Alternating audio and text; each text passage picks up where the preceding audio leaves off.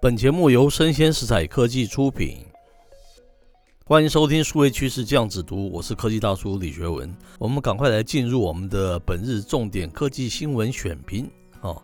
那今天科技大叔选的一则新闻是来自于这个 Bloomberg 上面的一个专栏作家叫 Kim，他的一篇专栏的文章呢。他那个标题叫做 Apple's Child Sex Abuse Scanning Tool is too clever for its own good。那可以大叔啊，自作主张翻译成苹果的儿童性虐待扫描工具是聪明反被聪明误哦。怎么说呢？那我们接下来介绍这则新闻哈。那 iPhone 制造者啊，需要认识到今日的大众是不会接受任何在其终端设备上扫描用户个人照片的系统了哈。那苹果公司扫描 iPhone 中儿虐图片的一个计划，已经错过了这个他们微调的一个时间点哦，必须进行一个全面的一个修改哦。那接着内文他说，这个苹果公司啊，上周五表示啊，因为隐私组织啊、安全专家和许多客户的一些强烈的反对了，所以他们哦将会推迟哈该软体的一个实施。苹果将会用几个月的时间啊，来收集啊陆续的一些反馈啊，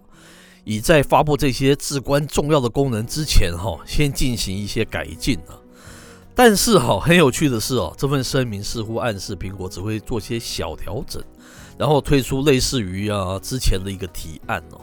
不过关于这一点哈，苹果应该认识到，任何想要检查个人手机内容的设计哈，都注定会失败的哈。因为他说哈，那个让我们来看看细节嘛。在面临政府啊要求采取更多措施打击这个儿童色情和虐待的压力之后啊，苹果公司上个月公布啊，将提供三款新的工具了。那其一哈，包括第一个是什么呢？在孩子啊经由这个 Apple 的即时通啊收到或是发送色情的照片的时候，它可以通知父母的这样子一个功能啊。第二。他可以选择啊，使用这个 Siri 这个语音助理啊，通报儿虐事件啊和第三点，检测啊，储存在用户 iCloud 照片库中哦，是否含有这个儿童性虐待材料，他们简称叫 CSAM 的这样子一个新的系统了哈。那没有意外的哈，三项中的最后一项措施哦，受到了这个隐私倡议者最严厉的一个批评了哈。因为苹果哦，不是在这个用户的照片上传到这个云服务的时候对其进行扫描，而是创造了一个精心设计的一个新系统啊，来查看这个用户啊手机端上的一些图片嘛哈，用户端呐哈。那对于任何这个 iCloud 照片的用户而言哦，这个软件哦都会比对啊每张图片的一个数位指纹啊，与 iPhone 资料库上已知的这个非法照片嘛哈，一旦达到匹配的这个数量哦预设的值哈，Apple 将会手动审查每个事件哦，然后如果发现有异状啊，则将其报告给这个与美国执法调查合作的国家失踪和受虐儿童中心哈。那 Apple 的载具端哦，匹配技术是更安全、更注重隐私哦，它是一种技术的正确嘛，没有错。但事实证明哈，让人们相信这种技术正确是非常困难。那这个 Kim 啊，他自认为自己是一个技术专家。但他也不得不仔细阅读啊，苹果的十二页文档啊，以深入理解一般人比较难以理解到的一个关于苹果新系统到底是如何运作的哈。他说，在近年的一个大众公开辩论之后哈，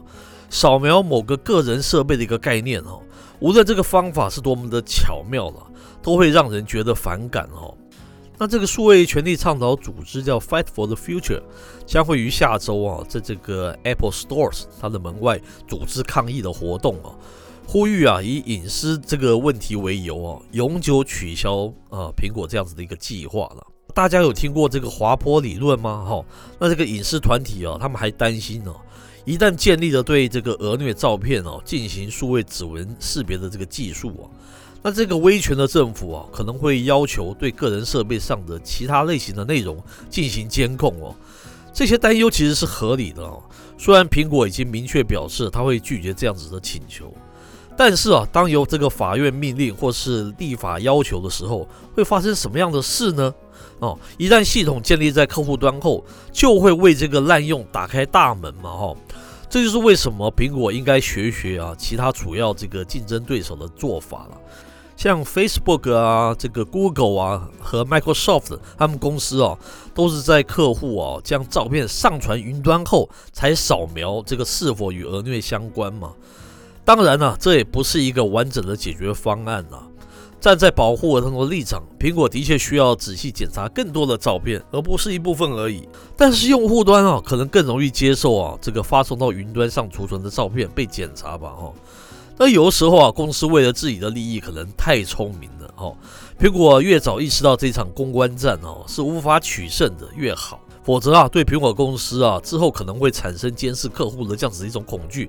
可能会漫长很长的一段时间，一直围绕在这个 iPhone 的产品上哦。好，那今天的编译内容到这边告一段落，我是科技大叔李学文，欢迎持续锁定我们的数位趋势这样子读，我们下回见喽。